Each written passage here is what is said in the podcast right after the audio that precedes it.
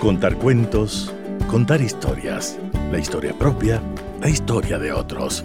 Desde este momento en Radio Sucesos, Déjame que te cuente. Déjame que te cuente. Un programa conducido por Gisela Echeverría Castro.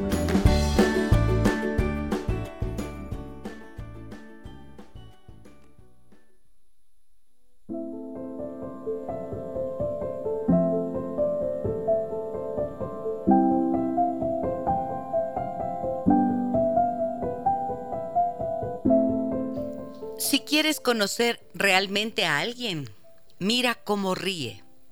Si quieren estudiar a un hombre y conocer su alma, o a una mujer, por supuesto, no presten atención a la forma que tiene de callarse, de hablar, de llorar, o en la forma que tenga de conmoverse ante las nobles ideas. Mírenlo más bien cuando ríe. Si ríe bien, es que es bueno, y observen con atención los matices. Hace falta que su risa, por ejemplo, no les resulte idiota, en ningún caso, por alegre o ingenua que sea. En cuanto noten el menor rastro de estupidez en su risa, seguramente ese hombre es de espíritu limitado, aunque esté hormigueado de ideas. Si su risa no es idiota, pero al reír ese hombre les ha parecido un poco ridículo, aunque no sea más que un poquitín, sepan que ese hombre no posee el verdadero respeto de sí mismo. En fin, si esa risa, por comunicativa que sea, les parece un poco vulgar, sepan que ese hombre tiene una naturaleza vulgar. Que todo lo que hayan observado de noble en él era ficticio o tomado en préstamo inconscientemente. Y de manera fatal tomará un mal camino más tarde. Se ocupará de cosas que le resulten provechosas, entre comillas, para él y, y rechazará sin piedad sus ideas generosas como si hubieran sido errores y tonterías de la juventud. Este es el consejo de Fedor Dostoyevsky. Si quieres conocer realmente a alguien, mira cómo ríe. Déjame que te cuente. Déjame que te cuente.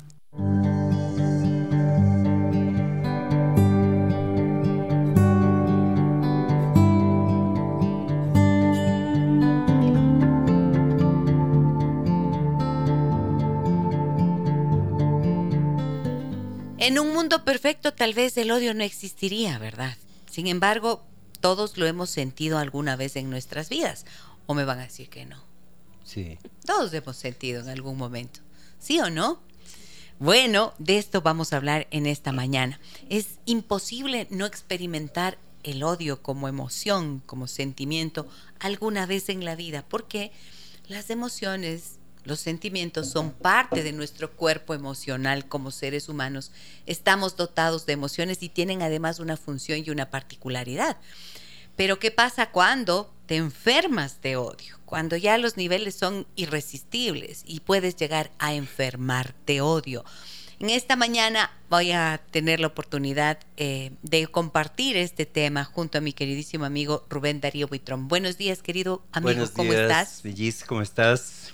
Qué gusto Buenos tenerte días a acá todos. de vuelta. Muchísimas gracias. A los Buenos días, Andre. A los los tiempos que. Hola, Andre, buen día. También me acompaña la Andre Saraus para este tema. ¿Cómo estás? Buenos días, Gise, querido Rubén, qué gusto que nos Querida acompañes. Y buenos días con todos, feliz. Andabas de viaje, ¿no? Muchas Sí, gracias por los tuve- regalitos que nos traes. muchas hermoso. Tuve un, eh, un viaje muy hermoso a, a Bogotá y a Cartagena, invitado por la Fundación del Nuevo Periodismo Iberoamericano, Yes. García Márquez. Eso. Que es fantástico, ¿no? Estar Sí. con los grandes escritores, con los grandes periodistas, con los grandes poetas. Imagínate que yo no sabía que iba a ir Luis García Montero, que es del viudo de Almudena Grandes, la gran escritora española. española, claro. Y aparece ahí dando un recital. Bueno, para mí fue una cosa alucinante. ¿no? Maravilloso. Tanto que no tuve tiempo ni de... Me quedé tan estupefacto que no pude ni pedirle el autógrafo.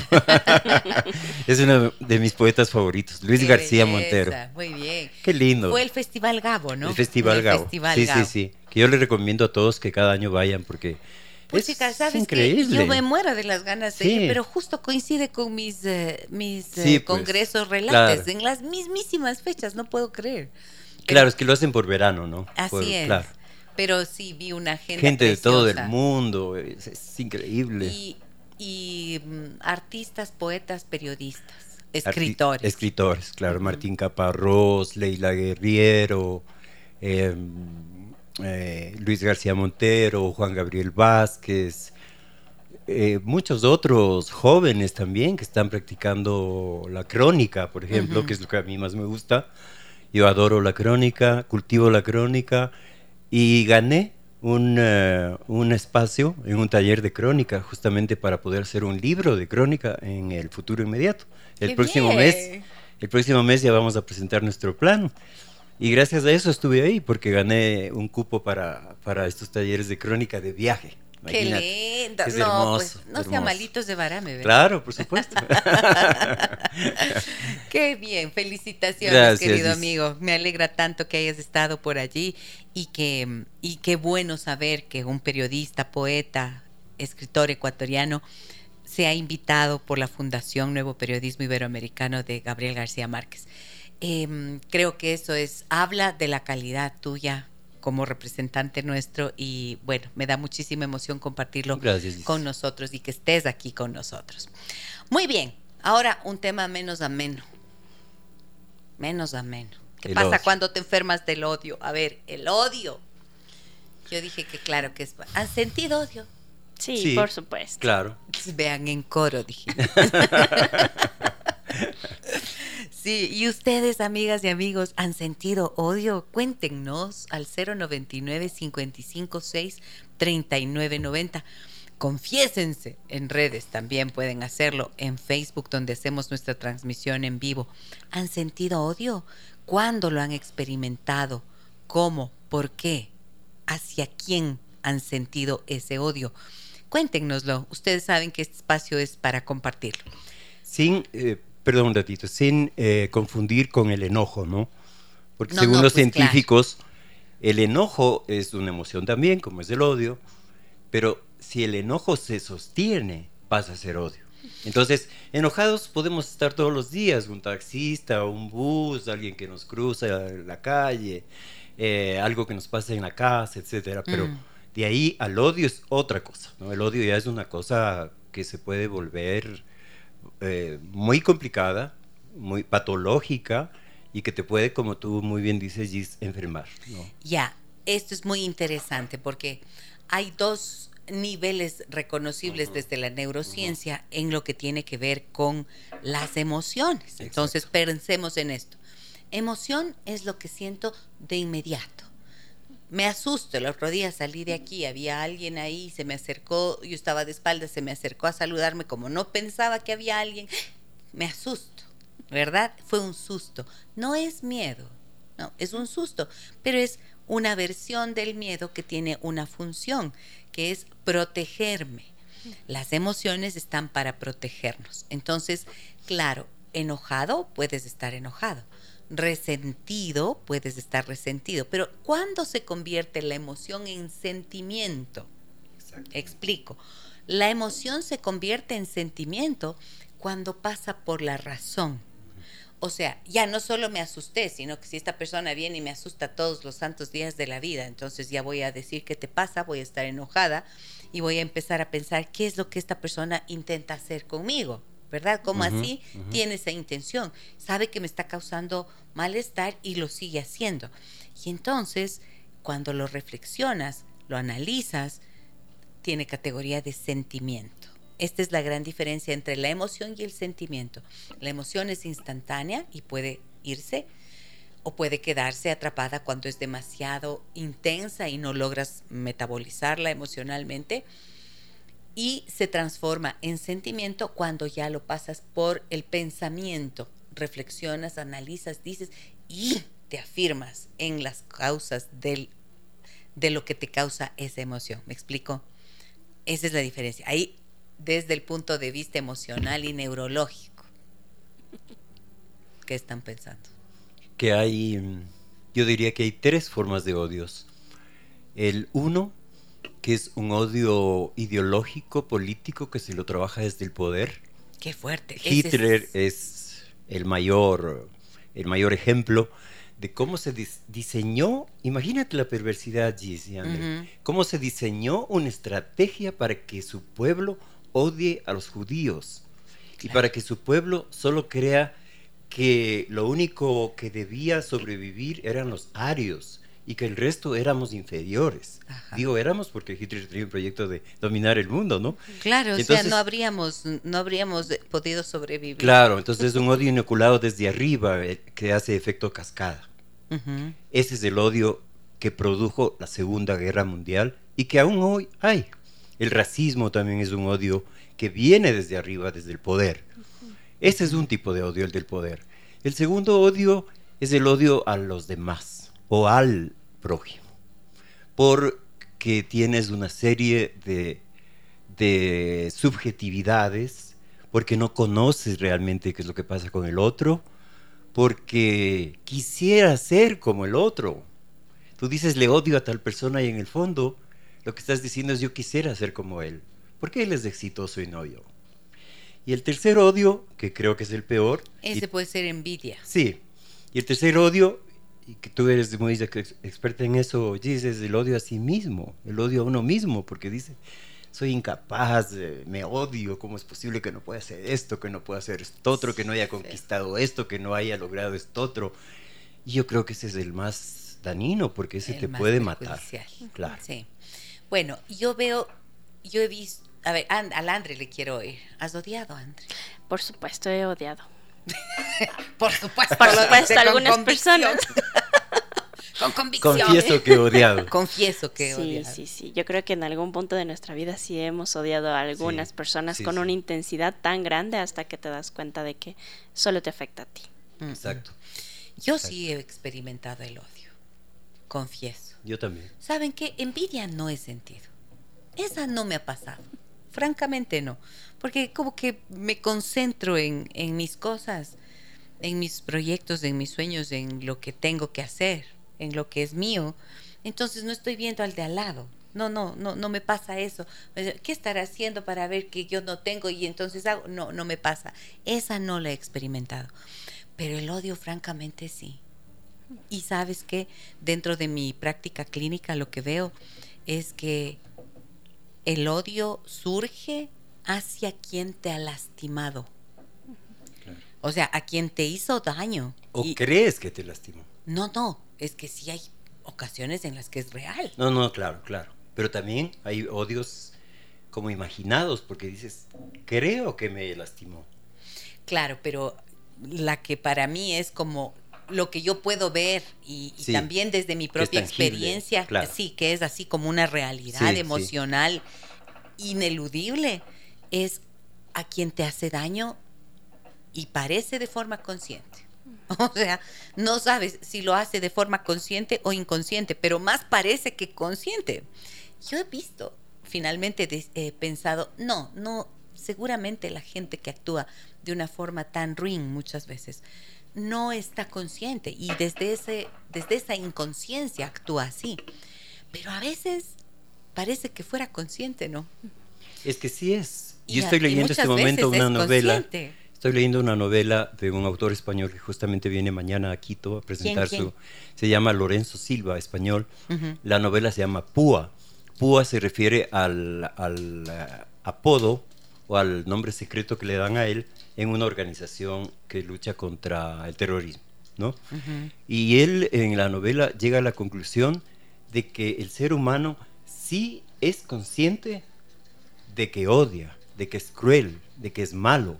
De hecho, la novela empieza, soy una persona mala, Ay, ¿no? por favor. Y entonces Qué mala llega a convencerse porque desde arriba, de nuevo, ¿no? Lo de Hitler, de- le inoculan que usted al terrorista le tiene que golpear, torturar, hacerle sufrir hasta el extremo y si es posible matarlo luego de que, de que saca la información.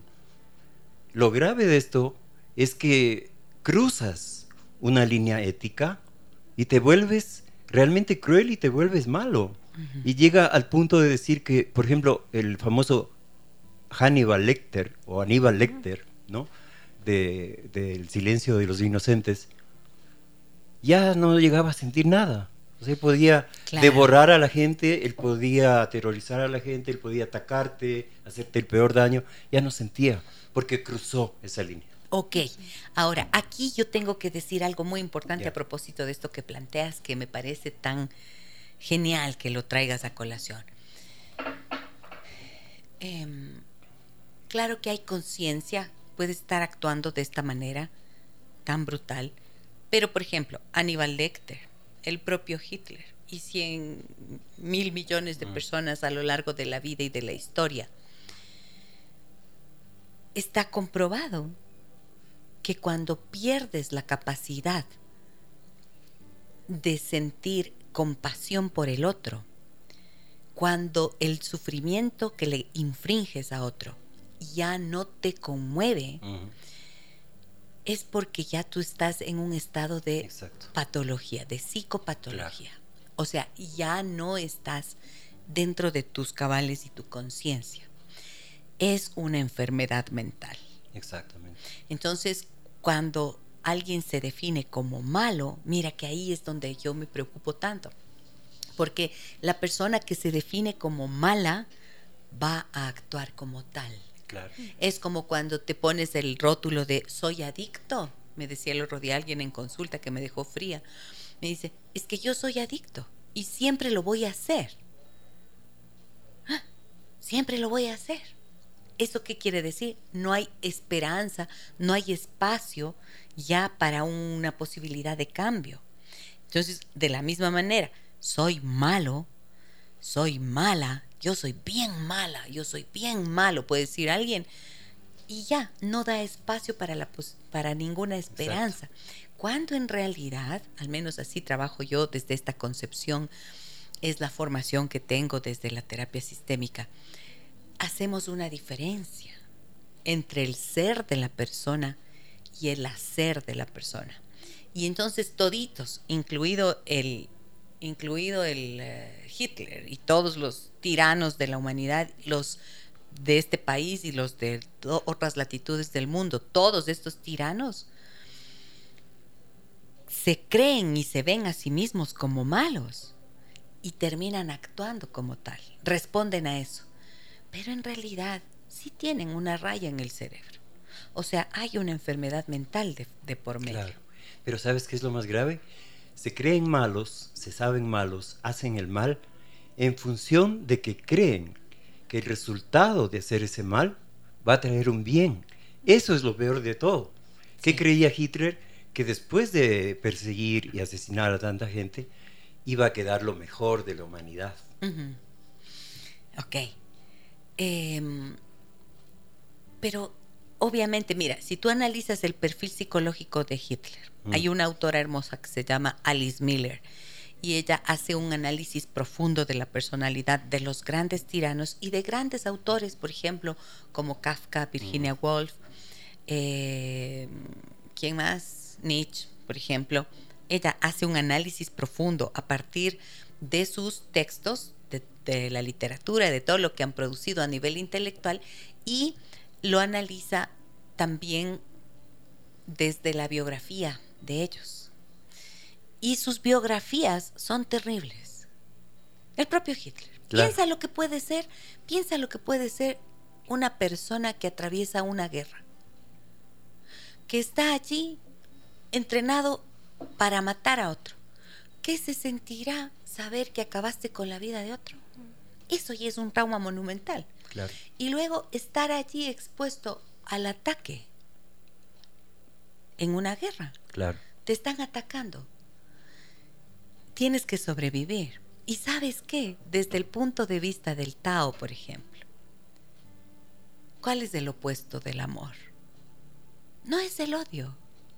El opuesto del amor es el miedo. Claro. Y esto es lo que quiero decir. Exactamente. En realidad, la persona que termina actuando de forma ruin, cruel, inhumana, está llena de terror. Claro. Por eso, fíjate que en el congreso que fui la semana, hace una semana, hace una semana, sí, sí, ¿no? Em, conversaba con uno de los maestros y yo le eh, justo hablábamos de este tema y yo le decía, es difícil, sin embargo, comprender que las respuestas de violencia están activadas por una ley de supervivencia, por el miedo, ¿no es cierto? Es difícil pensar que la persona que te ha tratado mal, que te ha herido, te ha ofendido, en realidad lo que tiene debajo es un miedo terrible. Claro. Pero si analizas un poco más, es verdad. No hay maldad en realidad. Es violencia surgida del terror del otro. Sino, ¿por qué crees que los pueblos entran en guerra? Ay, me va a quitar mi territorio. Claro, porque voy a perder algo. No, el Claro. Hitler, ¿qué decía Hitler? Claro. Los más blancos, porque él no era ario, qué No. chistoso. Era chiquito, era moreno, era feo. Parecía paisano de aquí. Claro, Sí. parecía chagra. Parecía chagra Claro. de mi pueblo. O sea, ¿sí o no? Sí. ¿Y cómo es que él orquesta semejante barbaridad para imponer la raza aria? Porque eso es lo que él se proyectaba. Claro. Y era su complejo, era su complejo de inferioridad. Eso. Mucho tiene que ver el complejo de inferioridad también en el odio, claro. Correcto, pero ¿qué hay debajo del complejo de El miedo. inferioridad? Claro. El miedo, de no ser menos. suficiente. Exacto. Exacto, de, no- de ser menos, de no ser suficiente. Claro. Y si nos ponemos a... Mira, estás planteando un tema bellísimo porque estás, estamos viendo desde lo macro, desde lo que puede ser el odio a nivel macro político. Pensemos aquí, pues en nuestro país, en nuestras realidades, todo lo que hemos pasado por ese odio inoculado. Pero es el miedo de perder el pedacito de Exacto. poder que tienes o el pedazote de poder que tienes. Eso te hace urdir eh, incluso artimañas terribles para destruir al que consideras que es tu opositor o tu contrincante. ¿Te das cuenta? Y si, y si lo vemos a nivel ya interno, a nivel de la familia, nivel micro, o a nivel de una relación de pareja, es impresionante. En los casos que yo he trabajado y de los estudios que existen sobre violencia, por ejemplo, a nivel de parejas, ¿sabes? El hombre que violenta tiene un terror terrible de que la mujer le deje, Claro. De perderle, claro. de perderle. Mm. Y es increíble. La maltrata, la golpea y obviamente que con eso está haciendo que se vaya. Está dando todos los motivos para que se vaya. Pero no logra salir de ese terror que tiene de ser abandonado y entonces se odia tanto por actuar como actúa y no logra resolverlo porque entonces es una masa de emociones imparables y la ira le supera. ¡Boom! Termina agrediendo, violentando. Es brutal, Claro. pero es siempre hay un miedo debajo. ¿Mm? ¿Qué piensan de esto? Cuéntenos, por favor, 099 55 639 90, 90, perdón. ¿Qué tenemos, Andre? ¿Qué nos Sí. cuentan? Aquí María Fernanda nos dice, buenos días, gracias a Dios nunca he llegado a sentir ese sentimiento que me parece destructivo y profundamente dañino, más que nada para el que lo siente. Ciertamente, pues te enfermas de odio. ¿Y por qué digo te enfermas? Cuando te enfermas de odio es porque si vives en miedo, verás que estoy siguiendo una línea de, de- de discurso que, que intento que sea Sí. adecuada, si, va- si va Sí. teniendo sentido, ¿no? Sí. Como el odio, estoy explicando, es un hijo del miedo, es el resultado del miedo. Pensemos qué nos pasa en el cuerpo cuando tenemos miedo. Se activa en nuestro organismo un eje que se llama amigdalino hipotalámico suprarrenal. ¿Ya? Eso hace que la amígdala identifica el peligro. ¡Ah! Te asustas. Pero luego pasa al hipotálamo y ahí entonces ya sabes que la que la mm, amenaza es real, por lo tanto todo el sistema emocional se pone en alerta y manda la orden a las glándulas suprarrenales para que te pongas en estado de ataque o huida. Entonces tus riñones y tus glándulas suprarrenales empiezan a echar una cantidad de cortisol a tu, torrente sanguíneo y adrenalina full. Entonces ahí, te- viste, si estás con susto, de repente quieres atacar, Claro. Vas a golpear a alguien para defenderte o tus músculos de las piernas incluso empiezan a sentir la fuerza para salir corriendo. Esa es la respuesta huida, ataque o huida.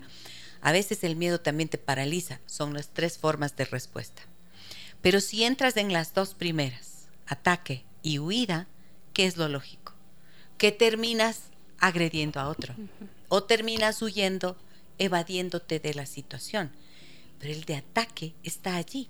Es respuesta del miedo. Claro. ¿Ya?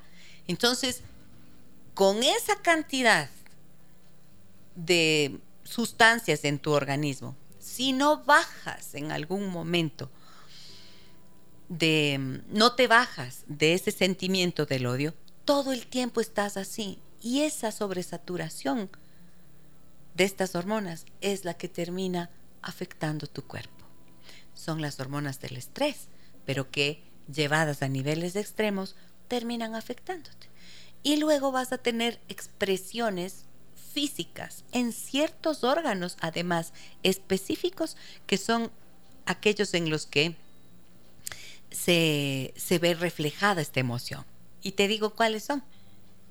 Ta, ta, ta, ta. Me voy a ir a la pausa. Ah. Me voy a la pausa comercial, amigas y amigos. Tengo que hacerlo. Tenemos muchos eh, mensajes en el 099 55 639 90 y también en Facebook. Volvemos enseguida. Déjame que te cuente un encuentro que nos humaniza.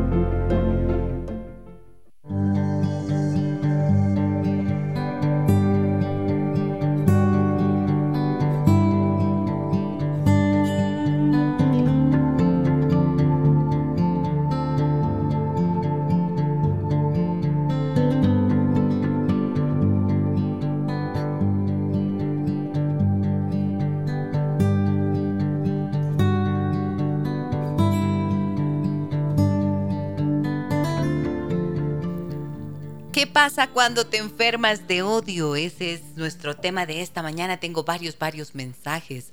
Adelante, André, por favor, cuéntanos qué nos dicen. Hola Gise y un saludo a todos en cabina. Gracias siempre por desarrollar el programa que es tan querido para todos. Llámame Lía. Yo nunca he sentido odio, incluso he pasado por experiencias de abuso y no he sentido odio. Puedo decir que he sentido ira por ciertas personas, pero el odio me parece una emoción no digna de mi ser, y así le enseño a mis hijos, incluso desde nuestra línea religiosa. Les abrazo desde acá. Pues chicas, tengo mucho que decir sobre eso, Lía. ¿Saben qué? Dije que voy a decir cómo te afecta, qué órganos se ven afectados Sí. por el odio. Pero verán, préstenle atención a esto que voy a decir, porque justo tiene que ver con lo que dice Lía. Esta misma autora que mencioné hace un rato, Alice Miller, escribe un libro que se llama El cuerpo nunca miente. Lo escribió en el año 74. O sea, es una de las pioneras en hacer la relación entre los sentimientos, las emociones y las afectaciones físicas. La somatización. La somatización, la enfermedad en el cuerpo. Y em, ella habla de la ira, de la ira, como la emoción justamente negada por los principios y las creencias religiosas. La ira está codificada como un pecado capital, creo. Claro. Capital, Y ¿no? los siete pecados capitales. Sí, de los Hay siete. capitales y mortales, no sé cuál es la no sé cuál es cuál, pero Pecado capital. pero me suena La que la ira Sí, sí, sí, sí. es De, de pe- pecado capital. Entonces, esto hace que las personas repriman la ira. Y justo la represión de la ira, que muchas veces no podemos pues eh, decir que solo es la ira, ¿no es cierto? Es lo que tú decías hace un rato. Es ira, es enojo, eh, y, y eso se convierte en odio, y puede haber resentimiento, rencor y todas estas asociadas. Pero estas van a parar a un lugar bien interesante de tu cuerpo. Hígado. Vesícula, vaso, intestino, estómago. Todo lo que está a nivel del plexo solar, llamado plexo solar. Gastritis, colitis, eh, colon irritable se llama, ¿no es cierto? Sí. problemas hepáticos, cánceres de hígado, de vesícula, de páncreas. Todo eso tiene siempre debajo emociones atrapadas como la ira, el rencor, el resentimiento y el odio. expresiones, por ejemplo, de tumores en cualquiera de estos órganos que acabo de decir. Muchísimas veces cuando eh, hacen las personas que tienen estas enfermedades vienen a consulta, no para hablarme de la enfermedad, sino para hablarme de lo que quieren mejorar internamente. Pues fíjate que esas emociones están allí presentes. Entonces, ojo con lo que se reprime. La ira, igual que todas las emociones, son legítimas. La cuestión es no quedarse con ellas. La cuestión es no abrigarlas, no abrazarlas permanentemente, porque si te quedas ahí remoliendo en el odio que te produjo la experiencia que viviste, porque estamos de acuerdo ya, ¿no es cierto?, en lo que dije antes, cuando tienes eh, alguien que te hizo daño, concretamente, no solo en tu imaginación. Claro. Es a quién le vas a odiar, es al que te hizo daño objetivamente. Cuando hay eso, y como Lía dice, has vivido abusos, pues suele estar congelada esa emoción. mucho cuidado con eso. Quedan las emociones congeladas y lo que hay que hacer es un proceso de descongelamiento para legitimarlas y poder liberarlas, sanar. Ahí se sana. No, la sanación no es solamente un pensamiento, una, una idea de decir, bueno, ya de ahora en adelante ya no odio. No, no, se, no, pasa. No. porque no es una idea, es un sentimiento y una emoción. Y la emoción está en el cuerpo, ¿ok? A ver, ¿qué piensas de esto, Por eso querido se amigo? Dice, es muy importante esto, ¿no? Por eso se dice, esta persona es muy hígado. Ajá. Es porque las personas irascibles, explosivas, las personas autoritarias, gritonas, es precisamente porque se llega a enfermarse físicamente y por eso se dice, no, no, esa persona no me gusta porque es muy hígado. O mi jefe es muy hígado. Hígado. Es que fíjate que esto es lindo porque, porque es la sabiduría popular. Popular. Que tiene mucho que ver con la medicina china. Claro. Para los chinos, el hígado es el órgano en el que se produce la ira. Exactamente. Y eso, el meridiano de ahí bloqueado, meridiano, del hígado bloqueado por las emociones que no se han metabolizado, terminan enfermando el cuerpo físico. Ok, ¿qué más tienes, André? Sí, vamos con mensajitos. Selenita nos dice, saludos, doctora. Que Dios cuide cada instante, colme de bendiciones. Temazo, muy bueno. De odio sí se cura. Yo odié a una profesora que tenía un corazón contaminado, no solo con mi hijo. Tenía muchos niños que ella maltrató, hasta que paró con mi hijo. Fue muy feo. Ahí comencé a escucharle a usted. Es nuestro ángel. La quiero mucho.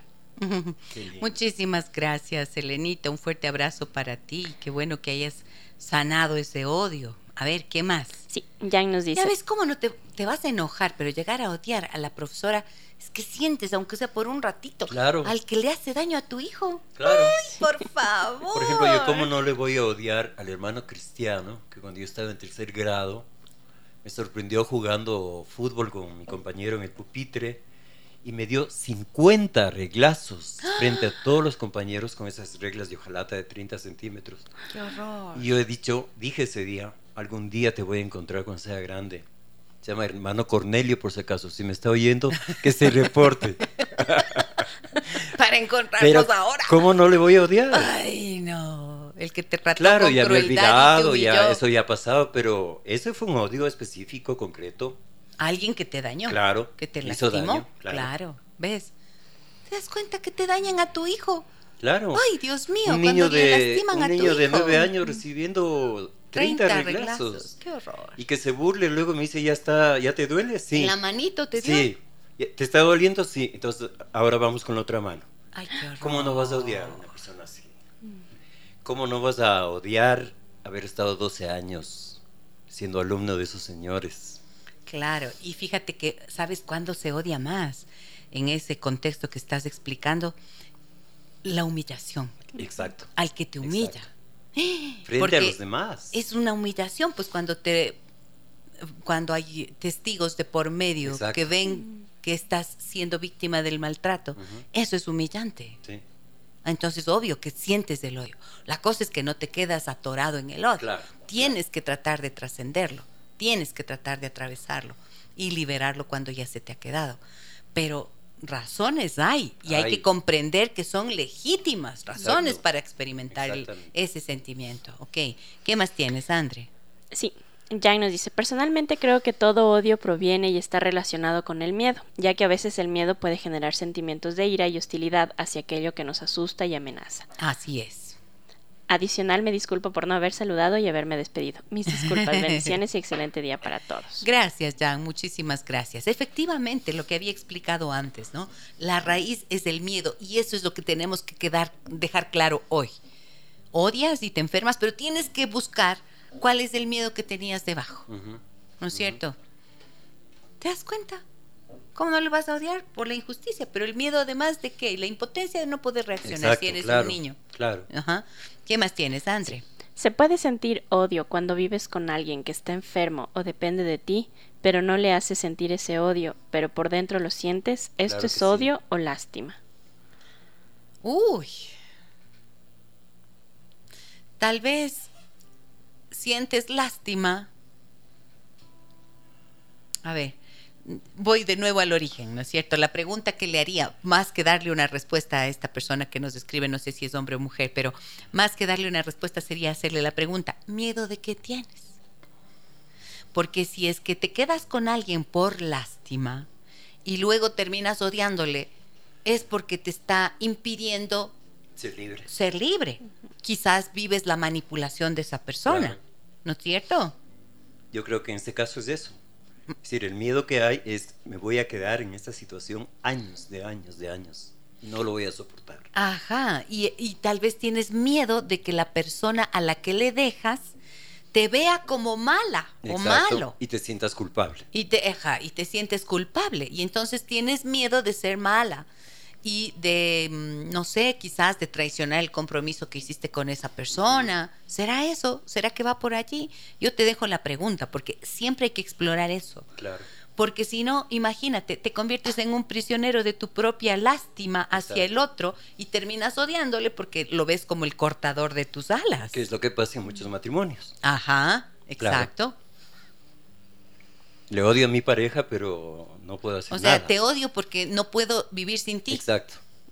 Ni contigo ni sin ti. Ni contigo ni sin ti. Tienen mis males remedio. Claro. Contigo porque me matas y sin ti. Porque, me, muero. claro.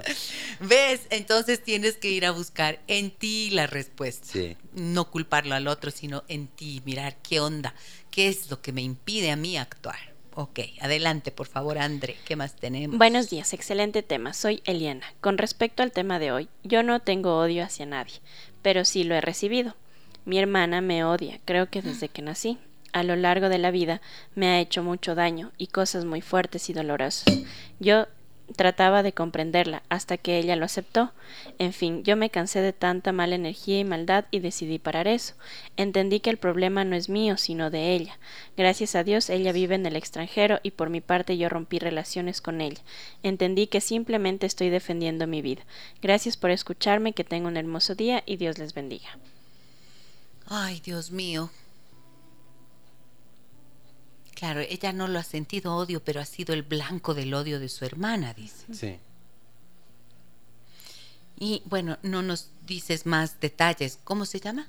Eliana. Eliana, muchas gracias por tu confianza. No nos da más detalles, pero fíjate que lo que estoy pensando es, muchas veces los padres de forma inconsciente desarrollan ciertos ciertas preferencias con los hijos. Y competitividades. Ajá. Exacto, y los comparan. Exacto. Los comparan y si de repente Eliana era como la niña favorita, la niña perfecta, la niña buena, la que la que los padres tenían como le reconocían en ese sentido, taf a la otra, no sé si será mayor o menor, tal vez es menor.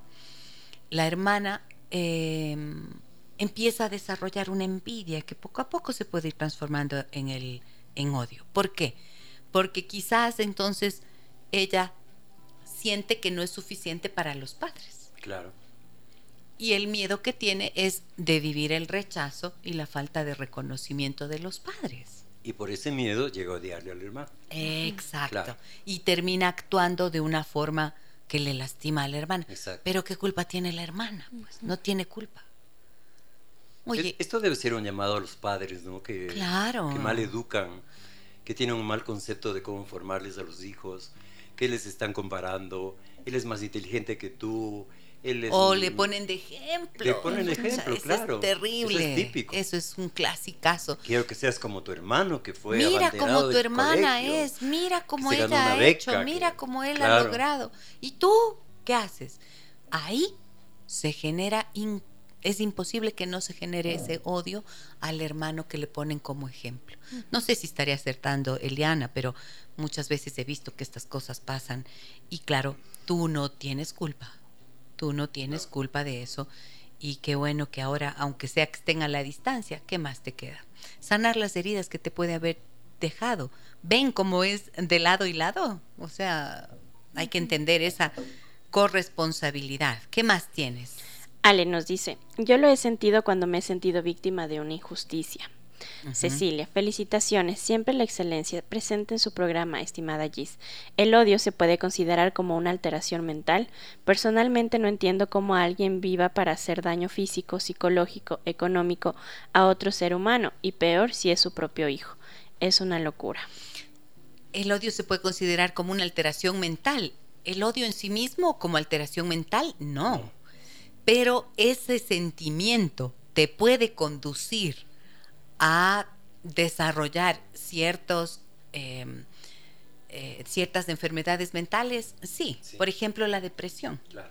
Cuando tú tienes una ira profunda, larga, sostenida hacia ti mismo, o sea, contra un montón de personas, contra un montón de situaciones que has vivido, por ejemplo, pero en lugar de odiar al, de al, al que te hizo daño, te odias a ti mismo, ahí se convierte en depresión. Esa es una de las principales. Claro, claro. ¿ya? Pero acá nos estás planteando algo durísimo. eh, un padre que, por ejemplo, sea como que maltrata a su hijo y expresa un odio a su hijo. Pochas. ¿Qué habrá allí, no? Yo lo que he visto en ese tipo de situaciones son padres que han vivido maltrato, violencia, situaciones muy injustas también de humillación de parte de sus propios padres. Y desde allí reproducen ese esquema con sus hijos. Y claro, esto es terrible porque entonces se convierte en una cadena de la que no logra salir. Y ese hijo odiará nuevamente a su Claro. padre por el maltrato que le ha infringido. Y parece que no tiene fin. Pero ahí tiene que haber alguien, ojalá ese hijo que está viviendo ese maltrato pudiera, por ejemplo, acudir a terapia y ahí logra cortar para que no lo reproduzca. Porque no podemos cambiar el pasado, no podemos cambiar las historias de nuestros antecesores, solamente podemos cambiar lo que tenemos en el presente, ¿no? Y esto es bien duro porque lo que estoy diciendo es súper difícil de, de asimilar seguramente, pero hay que decirlo y devolverle la responsabilidad a quien la tiene. Mm. Y hay tantos casos, por ejemplo, de madres o de padres que una vez que rompen, que se divorcian, que se separan, hacen consciente e inconscientemente que sus hijos odien al padre o a la madre. Sí, ajá, muy y buen eso punto. no puede ser. Muy buen punto. El envenenamiento. El envenenamiento. El envenenamiento. Que es lo llama. mismo que hizo Hitler con, con los, con los Alemanes, alemanes. Claro, ajá. es lo mismo. Pero ves ahí cómo él lo hizo. Poniendo el miedo, Exacto. poniendo el miedo. Te va a hacer esto, te van a hacer aquello. Los judíos se van a tomar el mundo, decía él, Ajá. porque son los más poderosos económicamente. Por tanto, tenemos que exterminarlos y eh, apropiarnos de sus bienes por el bien de la humanidad. Imagínate ese discurso tan torcido, ¿no? Qué bárbaro, ¿no? Sí. Claro, entonces, uy, qué miedo, tengo que, tengo que defenderme del otro. Sí. Terminó odiándolo y lastimándolo. ¿Se fijan? Claro. Siempre el miedo en el fondo de todo, ¿ok? ¿Qué más tienes, Sí. Andre? Tengo varios Sí, mensajes. Grace, buenos días. ¿Cómo eliminar el odio que se produce por las heridas que dejaron traumas en un adolescente que sufrió bullying cuando el muchacho cree que odiar es la mejor forma de sobrellevar su vida? Ay, Dios Chuta. mío, Grace, qué cosa importante que estás Sí. planteando. No tienen idea la cantidad de guaguas que yo he visto en este sentido, en consulta. Y verás, crítico. He visto, digo guaguas, no, pero son jóvenes que están entre los 19, 20, 21, 22 años. Em, terminan a trancas y barrancas eh, la formación escolar. Y si han sido víctimas de bullying, llegan a la universidad y se paralizan. Claro. Entran en una crisis terrible porque están llenos de inseguridad, de angustia, de dolor. Y difícilmente logran sobreponerse a ello. ¿Por qué? Porque la violencia que vivieron durante tanto tiempo les ha llenado de una inseguridad profunda frente a la vida y de una gran desconfianza. He visto muchos casos. Y cuando el adolescente se queda pensando, ah, yo viví esto, yo viví esto, y ahora nadie me importa.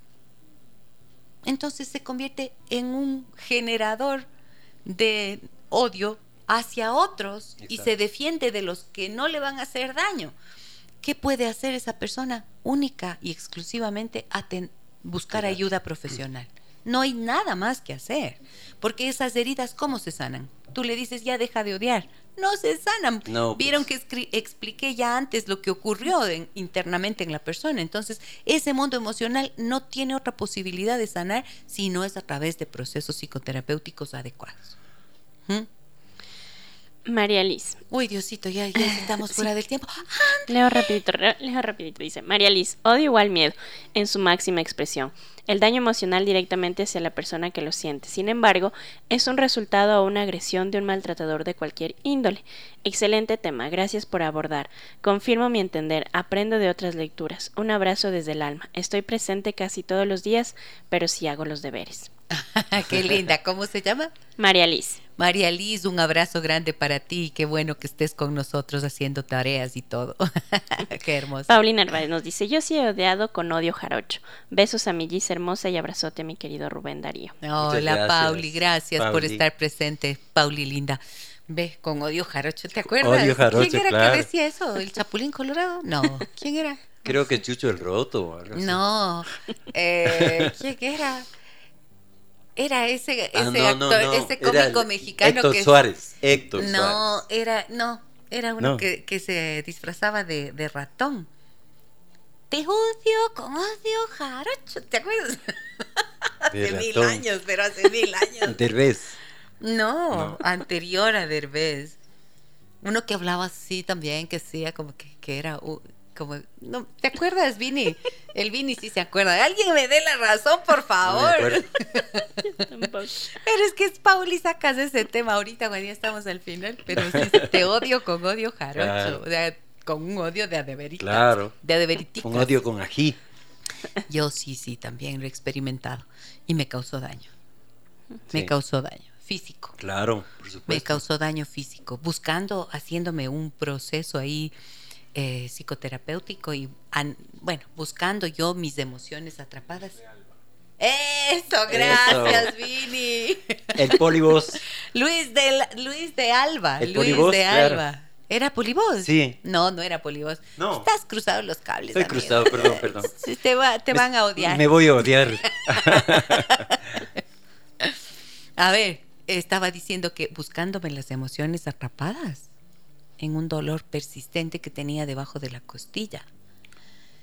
¡Taf! Odio. ¿Eh? Yo, ¿y eso? ¿De cuándo? ¿De por qué? ¿De cómo? ¿De qué? ¿Qué? ¿Qué? qué? Entonces empecé a hacerme mi, mi tratamiento.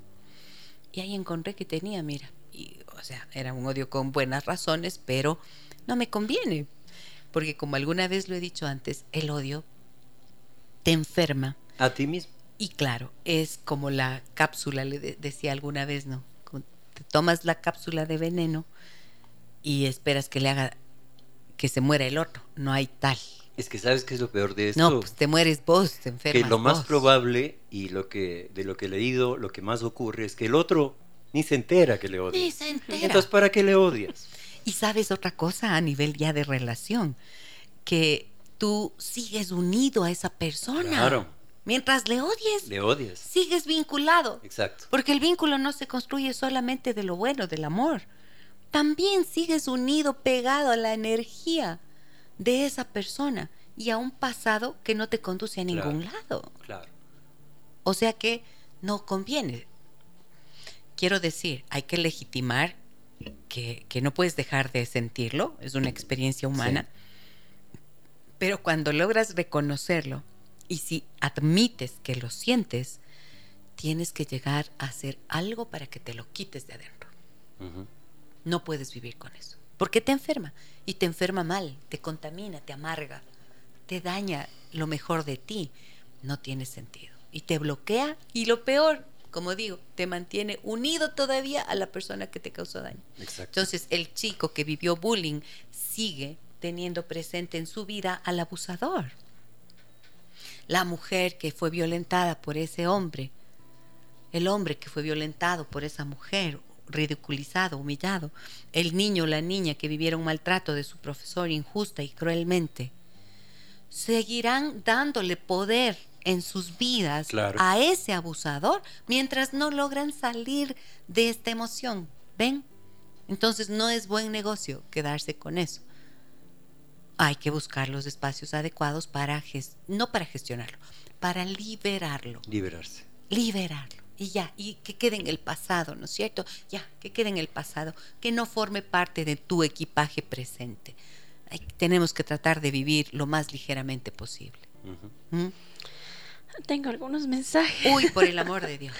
Buenos días, me quedo con una duda. Mi padre me hizo mucho daño. Sé decir que me cortó mis alas y que mis inseguridades vienen desde ahí. En mi matrimonio aguanté los desplantes de mi suegra e infidelidad de mi esposo. Inseguridad para no separarme cuando era joven. Hasta dudé de mí y no me perdonaba ciertas cosas. A mis 55 años me enteré que mi, que mi padre murió y fue el dolor más grande que tuve hasta esa fecha. Yo le amaba y le perdoné hace mucho tiempo. Hoy soy divorciada y, acabo, y acaba de morir mi ex esposo. Y este es otro sufrimiento grande que tengo. Estoy confundida. En lugar de sentirme libre y liberada, los extraño. ¿En algún momento estos sentimientos pueden ser odio disfrazado? Pues yo te diría así a- de, deprisa. Es muy difícil, ¿no es cierto?, hacer un análisis completo de lo que me planteas porque es algo bien interesante. Pero lo que puedo decir es que se ve que el sentimiento muchas veces se disfraza de tristeza para decir todavía tengo algo que resolver. Busca resolverlo cuanto antes. Como dije hace un ratito, no conviene seguir cargándolo. No hay, no hay motivo. Pero si se, se presenta así, solo la herida queda sana cuando tú puedes recordarlo y ya no te genera ningún sentimiento, ninguno, ninguno, ninguno, ni odio, ni pena, ni tristeza, ni nada. Ahí ya está sano. Cuando todavía asoma alguna emoción, quiere decir que no ha sanado todavía. Hay que trabajarlo. Por lo tanto, quizás, y esto puede ser tema de un siguiente programa, estamos olvidándonos de algo que es súper clave, el perdón. Claro, el ¿Tienes perdón. capacidad de perdonar a quien estás odiando? ¿Sí o no? Yo creo que por ahí hay que empezar. Ese es un gran punto, Claro. amigo querido. Claro. Ahora verás, a veces yo he visto que la capacidad de perdonar puede estar. Mm.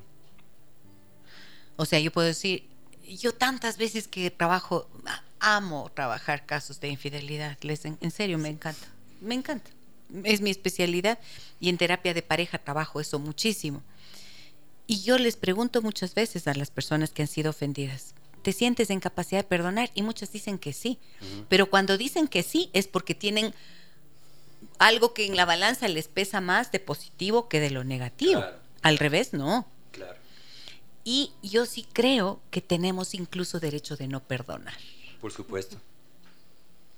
A veces uno tiene el derecho de no perdonar. Y cuando dices, no, yo ya perdoné, pero todavía te asoma el dolor, tal vez es que todavía no está perdonado. Y hay que saber, bueno, hagamos segunda parte ya. Sí. Hagamos segunda parte y ahí hablamos de la capacidad de, De perdonar. perdón. Ya, ya, ya, porque ya estamos repasados. ¿Tienes Sí, más mensajes? sí, tengo varios mensajes. Los guardamos para el próximo Los pro- guardamos para la para la continuación. continuación en 15 días. Esta historia Continuará. continuará. Un abrazo muy grande, amigas y amigos. Qué pena, se nos hizo cortito el tiempo. ¿Qué pasó? Nos faltó. Sí, pues es que hubo, hubieron algunas cosas aquí. ¿Hubieron, se dice? No, hubo. Qué bestia, Hubo algunas cosas. San- eh, censurada. Censurada. Censurada. Por la. Real Academia ¿Desde Española. cuándo, Gisela, dices eso? No, hubo algunas situaciones que nos impidieron hacer un programa más larguito. Pero nos vemos en 15 días con mi querido Rubén Darío Buitrón. Éxitos en todo lo que estás haciendo, que te vaya hermoso con ese proyecto de la Fundación Nuevo Periodismo, querido Rubén. Darío. Gracias, Andre, por acompañarnos. Amigas y amigos, gracias por tomarse el tiempo de escribir sus mensajes. En serio, los vamos a conservar toditos para que eh, dentro de dos semanas los volvemos a tratar y avanzamos en este tema. Soy Gisela Echeverría. Mañana les espero. Miren, mm, qué lindo tema. Las cinco heridas de la infancia con el doctor Federico Zambrano, a quienes ustedes aman tanto como yo. Nos vemos. Hasta mañana. Hasta mañana. Las historias que merecen ser contadas y escuchadas. Historias que conmueven, historias que inspiran. Mañana, desde las 9 y 30, déjame que te cuente. Déjame que te cuente. Con Gisela Echeverría Castro.